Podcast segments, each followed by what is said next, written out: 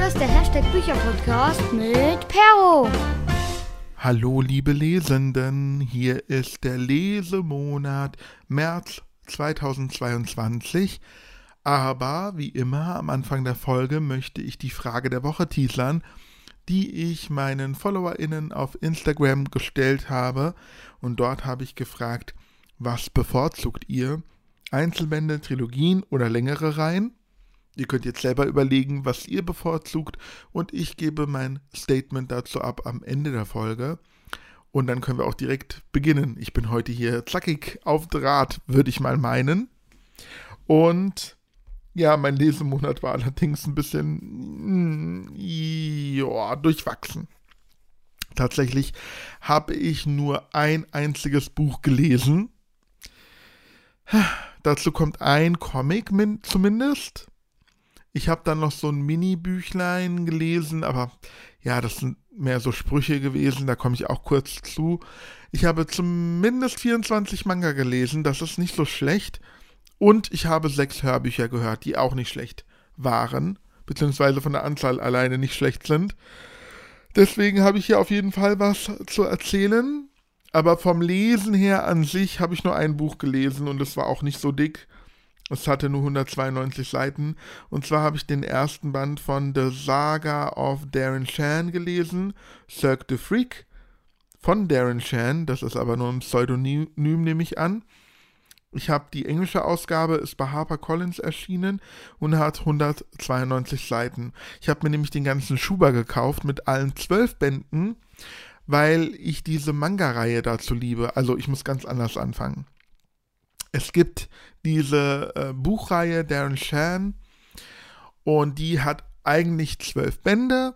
In Deutschland sind, Moment, ich glaube vier Sammelbände, A3 Einzelbände erschienen, als der erste Teil als Film herauskam. Ich glaube, so ungefähr war das. Vielleicht gab es auch eine vorherige alte Ausgabe schon auf Deutsch, das weiß ich jetzt nicht so genau aber ich weiß, dass es diese vierteilige deutsche Ausgabe gibt. Ähm, auf dem ersten Band ist auch das Filmmotiv oder das Filmcover zu sehen. Der Film ist auch gut, aber der ist leider gefloppt. Deswegen sind die anderen drei Bände, also der Film, der erste Film umfasst drei Bände und deswegen erschienen in Deutschland auch diese 3 in 1 Bände. Und der ist leider gefloppt und deswegen gab es dann keine weiteren Filme. Im Original, wie gesagt, zwölf dünnere Bände und da habe ich mir jetzt den Schuber von gekauft, weil der richtig cool aussieht. Aber zuvor hatte ich schon vor ein paar Jahren die Manga-Reihe gelesen und ich behaupte immer, dass ähm, Darren Shan meine Lieblingsmanga-Reihe ist und deswegen wollte ich jetzt auch mal das Original dazu lesen und tatsächlich habe ich es jetzt auch geschafft, den ersten Band auf Englisch zu lesen und der hat mir auch richtig gut gefallen. Da steht natürlich mehr drin als im Manga. Also manche Zusammenhänge waren da so ein bisschen anders, ein bisschen unerwarteter. Aber fand ich cool. So konnte man noch ein bisschen tiefer in die Materie reinfallen. Und worum geht es eigentlich? Also es geht um Darren Shan. Also es soll eine Biografie sein. Ich glaube, da steckt ja ein, ähm, ein Pseudonym dahinter. Und Darren ist ein Junge, der total auf so gruseliges Zeug abfährt, vor allem Spinnen.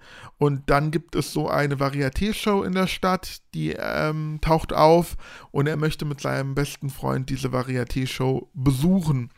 Eigentlich dürfen sie nicht, sie sind auch viel zu jung, aber sie schleichen sich irgendwie in diese Show. Und dort gibt es ein paar Varieté-Künstler, die schon sehr gruselig sind.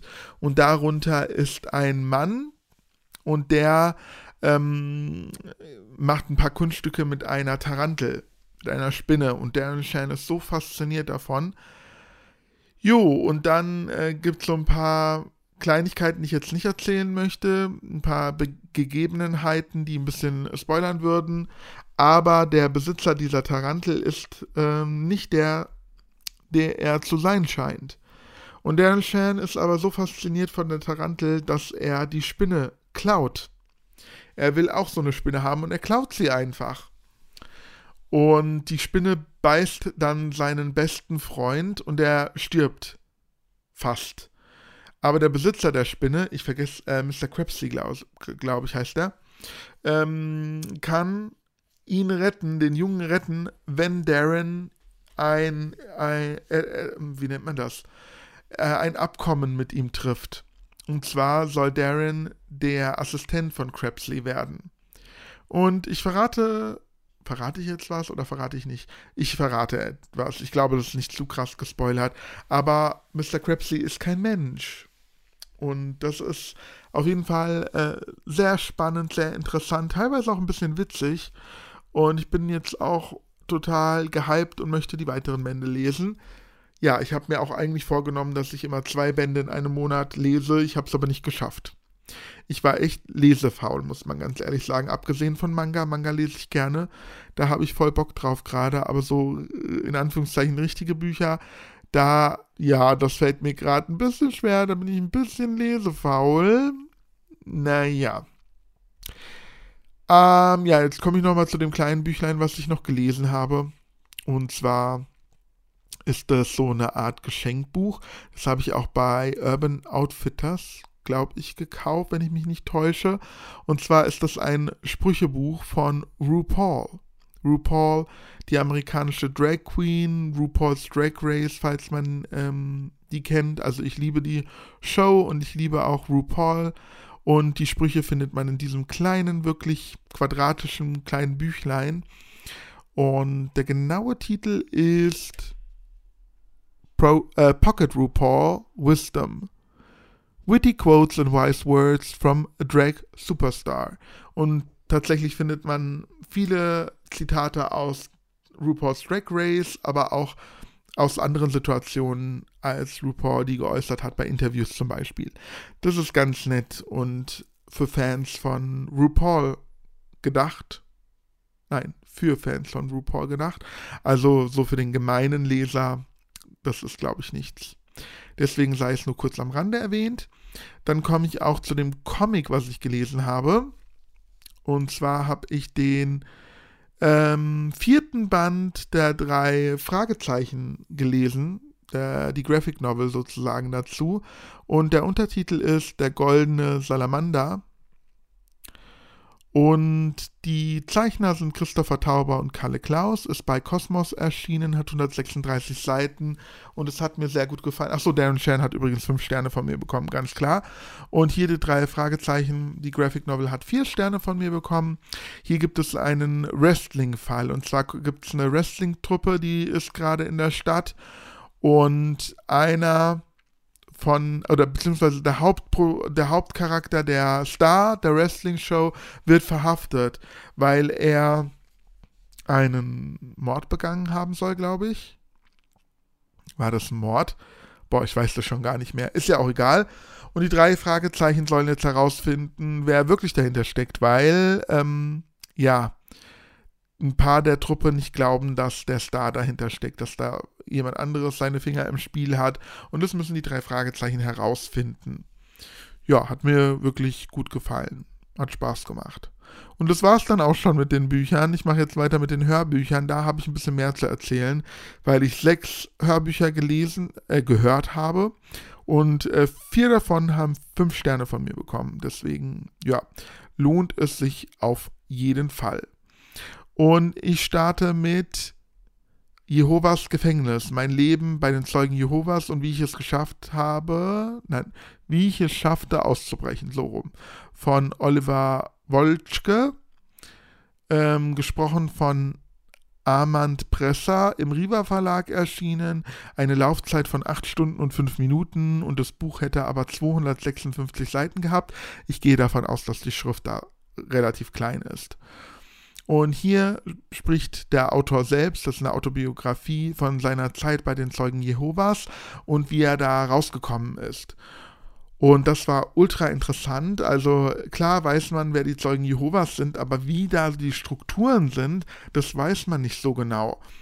Und das war wirklich faszinierend. Also er hat auch gesagt, was sozusagen so ein bisschen die Vorteile sind von den Zeugen Jehovas.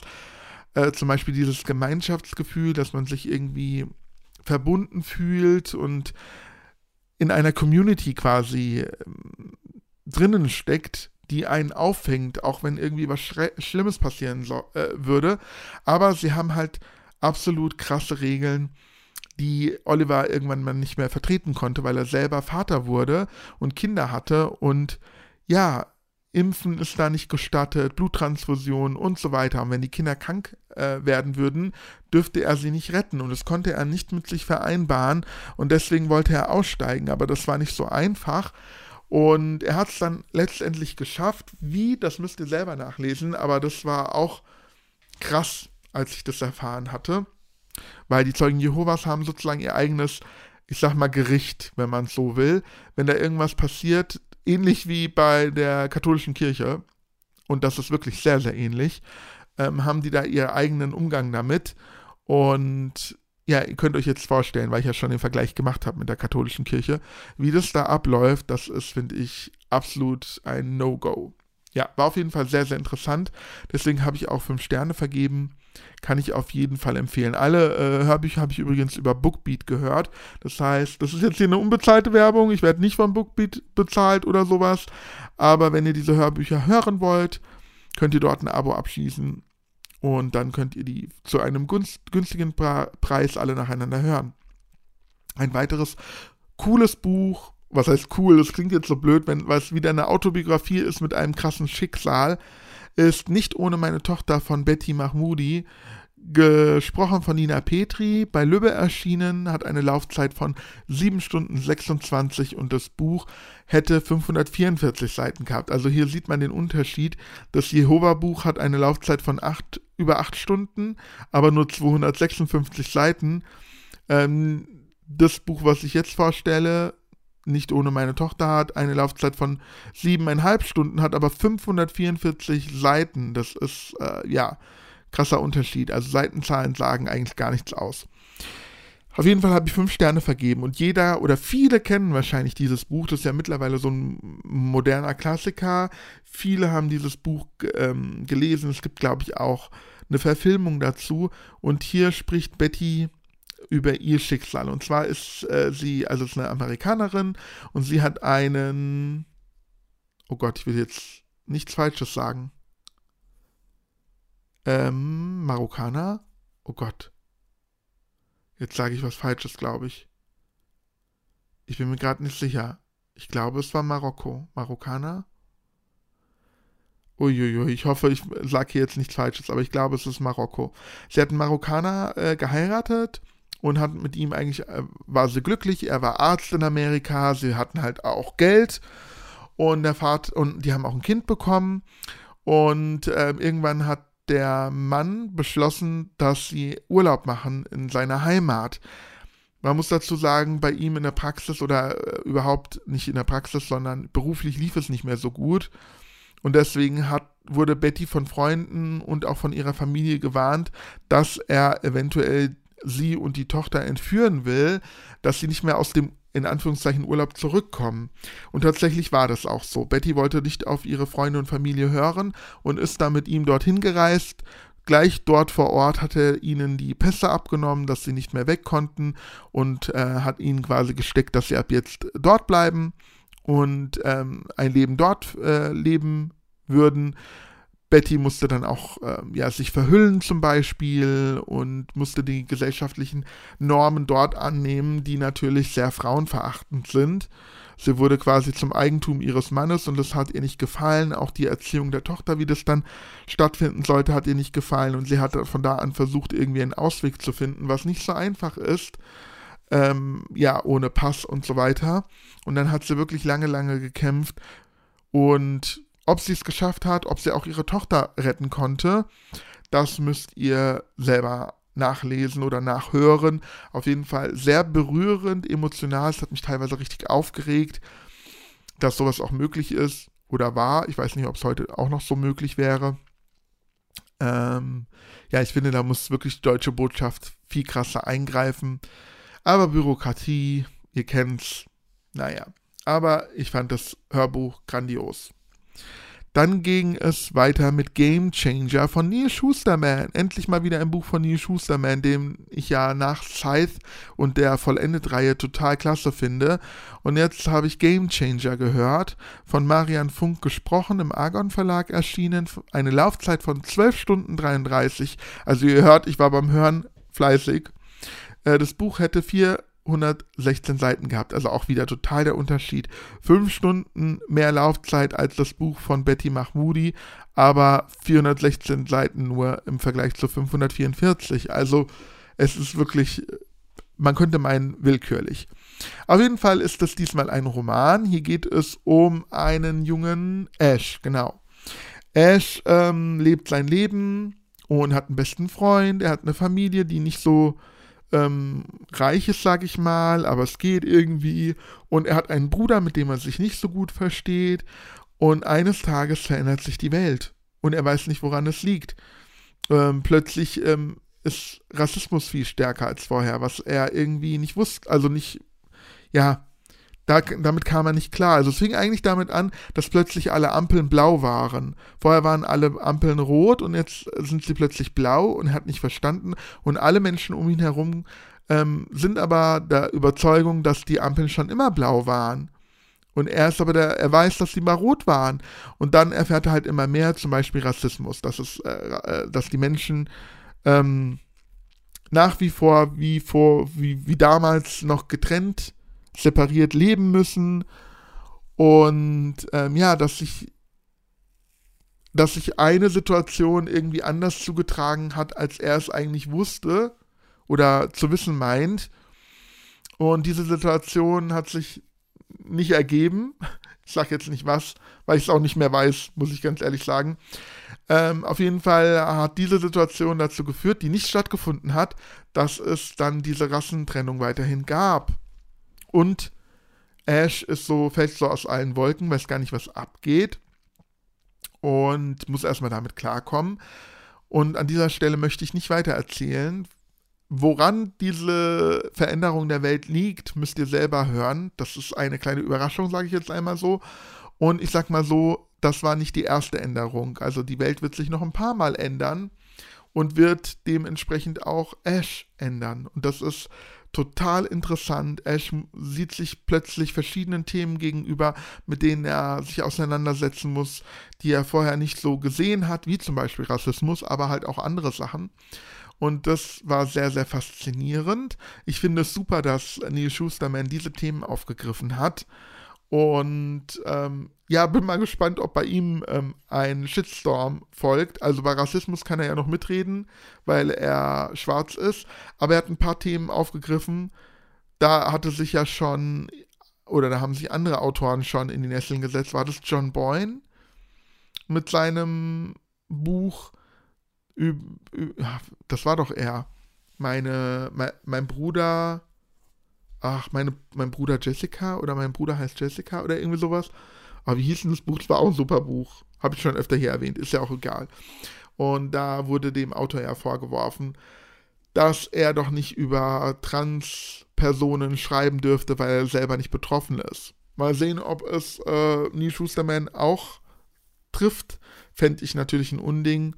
Das Buch ist klasse, es war spannend, interessant ähm, hat zum Nachdenken angeregt. Also richtig, richtig klasse, kann ich wirklich nur empfehlen. Dann ging es weiter mit Wie man 13 wird und die Nerven behält von Pete ähm, Johnson, gesprochen von Tim, Tim Kreuer, bei Hörbuch Hamburg erschienen, eine Laufzeit von nur 2 Stunden 27 und das Buch hat 192 Seiten. Und es war leider der Flop des Monats, glaube ich. Ähm, Wie man 13 wird, ist eine Buchreihe von Pete Johnson. Da habe ich jetzt schon ein paar Bücher von gelesen. Das ist jetzt der neueste Band. Und in den Büchern davor ging es um Markus, der an seinem 13. Geburtstag ähm, erfährt, dass er ein Halbvampir ist. Und damit muss er erstmal klarkommen. Es gibt noch böse Vampire. Seine beste Freundin jagt diese. Und er muss natürlich vor seiner besten Freundin verheimlichen, dass er ein Vampir ist und so weiter und so fort. Und das sind ganz witzige, coole, interessante spannende Kinderbücher und deswegen habe ich mich auch auf den neuen Band gefreut. Doch dann war ich ein bisschen enttäuscht, das heißt ein bisschen, sogar sehr enttäuscht, denn plötzlich haben wir einen neuen Protagonisten und der wird 13. Und Markus gibt es immer noch und seine beste Freundin, die tauchen hier aber in einer Nebenrolle auf. Und jetzt ist hier der ähm, neue Junge sozusagen der Protagonist. Und die Geschichte fängt quasi hier für den Jungen von vorne an. Ob er auch ein Halbvampir ist oder sogar ein ganzer Vampir oder was ganz anderes, müsst ihr selber nachhören oder lesen. Ich muss sagen, ich fand schade, dass Marcus jetzt nicht mehr der Protagonist ist, dass hier jetzt was Neues angefangen wird. Und es hat sich ehrlich gesagt auch so angefühlt, als wäre die Geschichte jetzt vorbei und im nächsten Band würde es wieder einen ganz neuen Protagonisten geben. Also ich könnte mir vorstellen, dass jetzt ähm, in jedem Buch jemand Neues auftaucht. Ich weiß es nicht, aber ich will es auch ehrlich gesagt nicht wissen, weil ich glaube, ich höre dann keine weiteren Bände mehr davon. Also ja, für mich ist der Ofen jetzt aus. Ich würde die ursprünglichen Bände mit Marcus empfehlen, aber diesen Band jetzt nicht. Das war mir leider zu langweilig und ja, ich hatte so das Gefühl, ich höre gerade nochmal den ersten Band. Es gab natürlich ein paar andere, ja, ich sag mal, ein paar andere Twists, aber trotzdem. Nee, war nicht so meins, ehrlich gesagt. Dann habe ich gehört, Du darfst nicht alles glauben, was du denkst, von Kurt Krömer. Gesprochen auch von Kurt Krömer, der eigentlich Alex Beutzahn heißt. Im Argon Verlag erschienen, eine Laufzeit von 4 Stunden 21 und das Buch hätte auch 192 Seiten gehabt.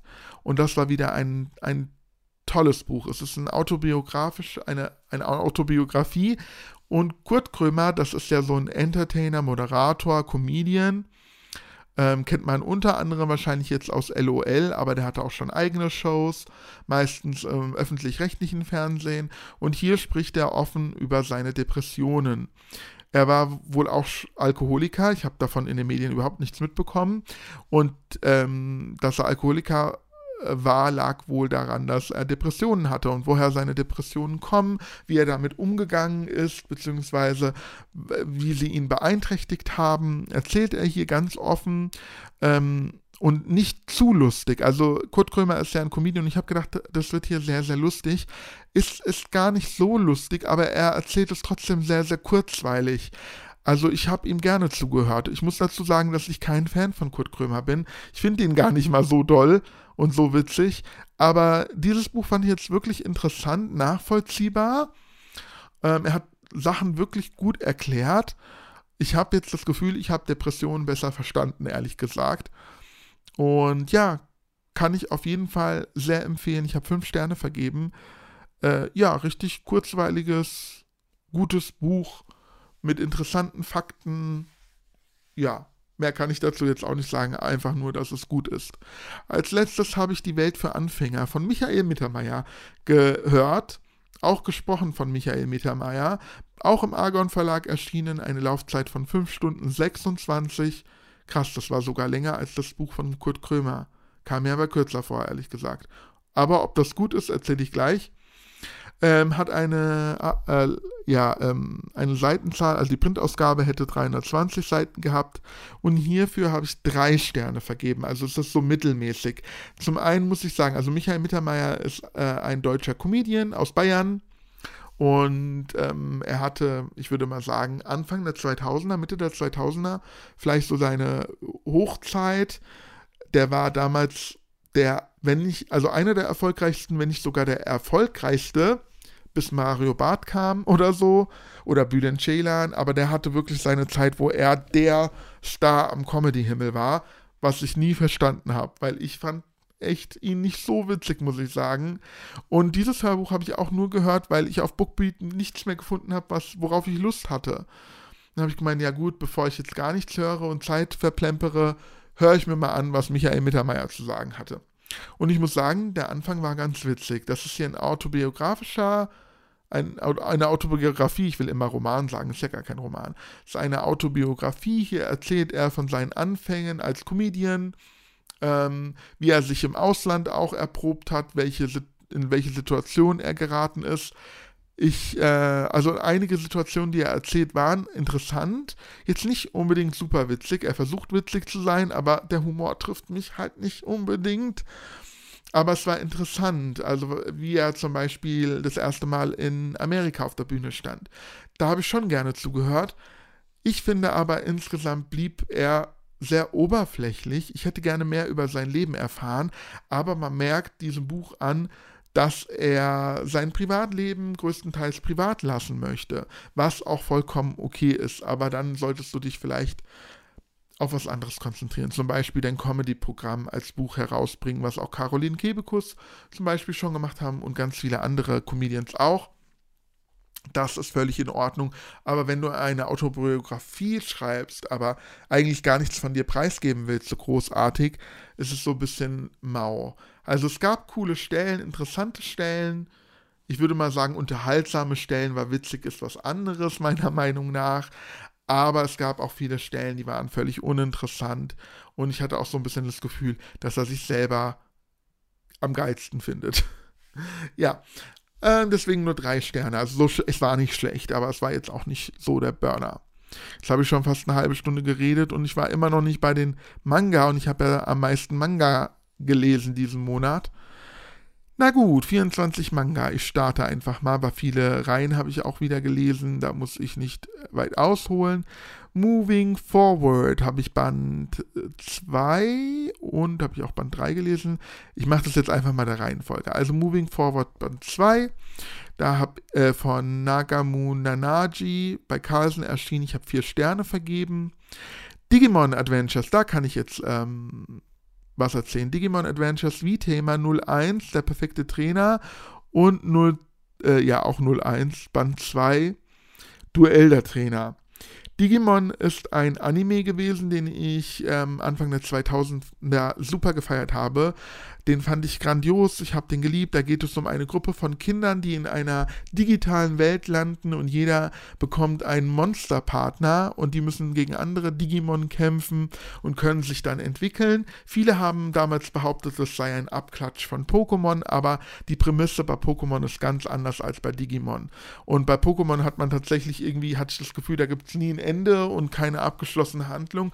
Und bei Digimon war jede Staffel eine eigene Serie fast schon. Also die ersten beiden Staffeln hängen noch miteinander zusammen und danach war jede weitere Staffel eine eigene Serie und das fand ich schon mal ganz gut, weil man da einen roten Faden hatte. Es war auch ein bisschen düsterer und äh, interessanter auf jeden Fall.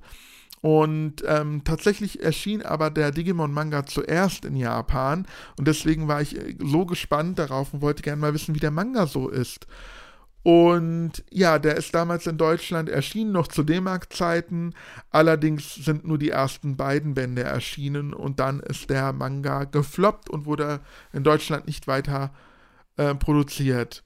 Es gibt ihn auch nicht mehr zu kaufen. Ich habe den jetzt äh, gebraucht bekommen und bin ganz froh, obwohl ich die Story im Manga nicht so doll finde. Die Story ist nämlich ganz anders hier. Der, hier gibt es nur einen Jungen, den gibt es zwar auch im Anime, aber der ist äh, vom Charakter her ein bisschen anders hier im Manga. Und dieser eine Junge landet in der Digi-Welt und bekommt einen Partner. Der Partner ist auch noch anders als äh, der Partner im Anime. Im Anime bekommt Tai Agumon und hier ähm, bekommt ähm, Tai Vidramon als Partner. Victory Dra Dramon. Vidramon. Und äh, ja, die beiden müssen sich so durch die Digi-Welt ähm, schlagen. Die Handlung ist relativ albern. Also es kommen noch andere Digimon dazu. Natürlich gibt es auch Gegner-Digimon. Alles, was den ähm, Anime ausgemacht hat, fehlt hier meiner Meinung nach so ein bisschen. Ja, es war leider nicht meins, muss ich ganz ehrlich sagen. Ich finde es cool, dass ich die jetzt besitze. Vor allem der erste Band ist komplett in Farbe, der zweite Band zumindest noch zur Hälfte. Und alleine vom künstlerischen, vom ähm, zeichnerischen Aspekt finde ich es ganz cool, dass ich die jetzt habe. Von der Story her jetzt nicht unbedingt. Deswegen habe ich dem ersten Band, dem habe ich immerhin noch vier Sterne gegeben, weil ich dachte, boah, mal was anderes cool, neu. Und Band 2 habe ich nur noch zwei Sterne gegeben. Also insgesamt würde ich sagen drei Sterne. Ich würde mir wahrscheinlich die ganze Manga-Reihe kaufen, wenn es die doch nochmal auf Deutsch gäbe. Komplett. Aber ja, wer wirklich denkt, das ist der Digimon-Anime als Manga, der wird enttäuscht sein. Es gibt wohl einen chinesischen Digimon-Manga, der original nach der Serie gezeichnet wurde, den hätte ich natürlich noch lieber. Ich hoffe, dass der vielleicht irgendwann mal in Deutschland erscheint. Dann geht es weiter mit den. Oh Gott, was habe ich hier gemacht? Ich habe hier gerade was, oh Gott, was verstellt. Das ist doof. So, jetzt habt ihr kurz Stille gehört. Es tut mir leid, ich habe hier gerade irgendwas verstellt und es war gerade. Also, ich habe hier meine Excel-Liste, wo ich äh, aufschreibe, was ich alles so gelesen habe. Und da habe ich gerade was verstellt und das hat mich gerade irritiert, aber gut, machen wir weiter. Also Digimon insgesamt drei Sterne wahrscheinlich. Dann habe ich Band 1, 2 und 3 von Tokyo Mew Mew ähm, gelesen. Da sage ich auch nur kurz was dazu. Ich denke mal, ich werde bald die Manga-Reihe, die hat nur neun Bände, bald beendet haben. Und dann kann ich insgesamt was dazu sagen, aber es ist ein Magical Girl Manga, so ein bisschen wie Sailor Moon. Es gab damals auch ein Anime dazu, der allerdings nie in Deutschland ausgestrahlt wurde. Aber mehr dazu, wenn ich es durch habe. Der Manga ist von Reiko Yoshida und Mia Ikumi, die anscheinend vor kurzem erst verstorben ist. Im Alter von paar 40 Jahren, glaube ich. Traurig, es tut mir echt leid. Im Carlsen Verlag erschienen. Ja, der erste, dem ersten Band habe ich vier Sterne gegeben, dem zweiten Band auch und dem dritten Band dann nur noch drei. Ja. Dann habe ich Dragon Ball Band 36, 37 und 38 gelesen. Band 36 Ein neuer Held, Band 37 Kaioshin und Band 38 Der Zauberer Babidi von Akira Toriyama. Und in den, also in Band 36 geht die letzte Saga, der letzte Story-Arc los von Dragon Ball, nämlich die Buu-Saga. Und bis jetzt ist Buu noch nicht erschienen. Das ist äh, mein Lieblingsbösewicht aus Dragon Ball Z, aus dem Anime. Und ja, jetzt bleiben mir nur noch ein paar Bände, dann bin ich durch mit Dragon Ball. Und dann gibt es nochmal ein komplettes Fazit. Habe ich schon gesagt, Dragon Ball ist von Akira Toriyama, ist bei Carlsen erschienen, hat immer 192 Seiten und ich habe Band 36 5 Sterne gegeben, Band äh, 37 glaube ich auch und Band 38 auch, also alle durchweg super. Dann habe ich Magical Girls seit Band 5 gelesen von Kentaro Sato. Bei Tokyo Pop erschienen auch 5 Sterne, war super, hat 208 Seiten. Dann habe ich Guten Morgen Dornröschen Band 3 und 4 gelesen, von Megumi Morino bei Egmont erschienen. Und ich habe drei Sterne für den einen Band und den anderen dann auch drei Sterne, sehe ich gerade gegeben. Also leider auch nur mittelmäßig. Ich hoffe, die Geschichte nimmt wieder an Fahrt zu. Es gibt nur noch zwei Bände, Band 5 und 6. Dann habe ich Pokémon die ersten Abenteuer Band, Abenteuer Band 8 gelesen. Hier geht die Gold- und Silber-Saga ähm, los, die, die Story Arc, was äh, bezogen ist auf die Gold- und Silber-Videospiele. Wir haben einen neuen Protagonisten, der ziemlich nervig ist. Ich hoffe, dass der sich noch entwickelt. Der Manga ist von Hidenori Kusaka und Mato bei Panini erschienen, 220 Seiten und ich habe vier Sterne trotzdem gegeben, weil es doch relativ erfrischend war. Dann habe ich Band 9 und 10 von Ranma einhalb gelesen, Band 9 das blaue Band und Band 10 das magische Armband. Ich merke jetzt erst, wie viele Bänder das hatte. Von Rum, Rumiko Takahashi bei Egmont erschienen 192 Seiten und ich habe beiden Bänden 5 Sterne, glaube ich, gegeben. Nee, Quatsch.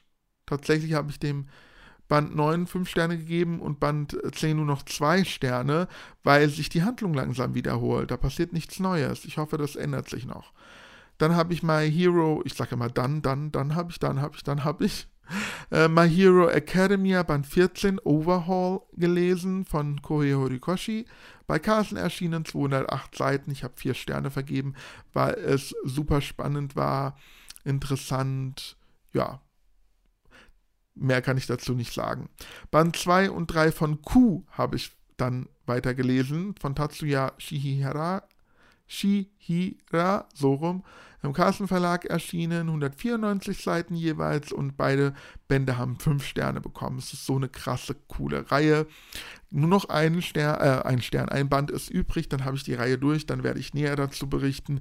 Ich hoffe, dass auch der vierte Band so großartig ist. Weiter ging es mit Visions of Escaflowne Band 3 und 4 von Katsuaki, bei Carlsen erschienen, 192 Seiten. Und Band 3 hat zwei Sterne von mir bekommen und Band 4 drei Sterne immerhin. Band 4 war ein bisschen besser, aber insgesamt ist es immer noch ziemlich langweilig. Ich habe mir so viel erhofft, aber leider war es nichts. Genauso wie Soul Eater Band 3 von Atsushi Okubo bei Carlsen erschienen, 192 Seiten. Auch nur zwei Sterne, es war leider auch langweilig. The Promised Neverland, Band 14, dann ganz im Gegenteil von Kaio Shirai und Posuka Demiso. Auch bei Carlsen erschienen 192 Seiten und da war es wieder so grandios spannend. Fünf Sterne. Wenn ich die 20 Bände durch habe, berichte ich näher darüber. Ähm, dann habe ich Dr. Slum von äh, Band 5 von Akira Toriyama gelesen. Auf Englisch, deswegen im Wiss Verlag und nicht im Carlsen Verlag erschienen. 200 Seiten und der Band war wieder richtig witzig, habe vier Sterne vergeben. Als nächstes folgt jetzt Yu-Gi-Oh! Massiv Band 2 und ich glaube, es ist auch der letzte Manga von Katsuki, Katsuki Takahashi im Carlsen Verlag erschienen. 608 Seiten, weil das so ein dicker Massivband ist und ich habe vier Sterne vergeben. Hat mir gut gefallen und auch da werde ich Näheres darüber berichten, wenn ich irgendwann mal durch sein sollte mit der Reihe. So, das war der kurze Manga-Überblick. Und jetzt kommen wir noch am Ende der Folge zur Frage der Woche wieder. Wie gesagt, hatte ich meine FollowerInnen auf Instagram gefragt, was bevorzugst du? Einzelbände, Trilogien, längere Reihen? Bei mir ist es so, wenn ich auf Bücher mich beziehe und nicht auf Manga, dann bevorzuge, bevorzuge ich mittlerweile Einzelreihen. Weil dann hat man die Geschichte in einem zu Ende gelesen und muss nicht noch mehr Bände, noch mehr Bände und dann wird die Geschichte in die Länge gezogen, unnötig oft. Ähm, und da muss man auch immer das alles noch im Hirn behalten. Meine Kapazitäten reichen heute nicht mehr aus.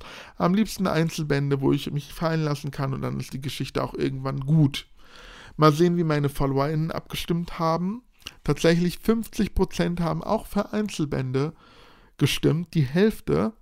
21% war für Trilogien und 29% für längere Reihen. Also Trilogien war hier am wenigsten tatsächlich. Das hätte ich irgendwie auch nicht erwartet. Ich dachte, Trilogien bekommen, bekommt die meisten Stimmen, weil ich dachte, Menschen, LeserInnen mögen gerne Reihen, die dürfen nur nicht zu lang sein. Und drei sind immer so eine super Zahl. Deswegen gibt es auch viele Trilogien. Aber tatsächlich mögen die meisten Einzelbände, so wie ich. Und wenn eine Reihe, dann gerne auch längere Reihen als Trilogien. Sehr interessant auf jeden Fall. Ähm, ja, das äh, war es dann jetzt mit dieser Folge. Nächste Woche gibt es dann meine Neuzugänge. Da kam einiges Neues dazu bei mir zu Hause und damit schließe ich auch die Folge hier ab. Ich hoffe, ihr hattet Spaß und ja, dann schaltet ihr vielleicht auch nächste Woche, nächste Woche wieder ein. Ihr könnt mich übrigens auf Spotify gerne bewerten mit 5 Sternen, das wäre super, damit äh, ja vielleicht noch andere auf meinen Podcast aufmerksam werden. Und ich glaube, das war's jetzt. Bye bye und tschüss.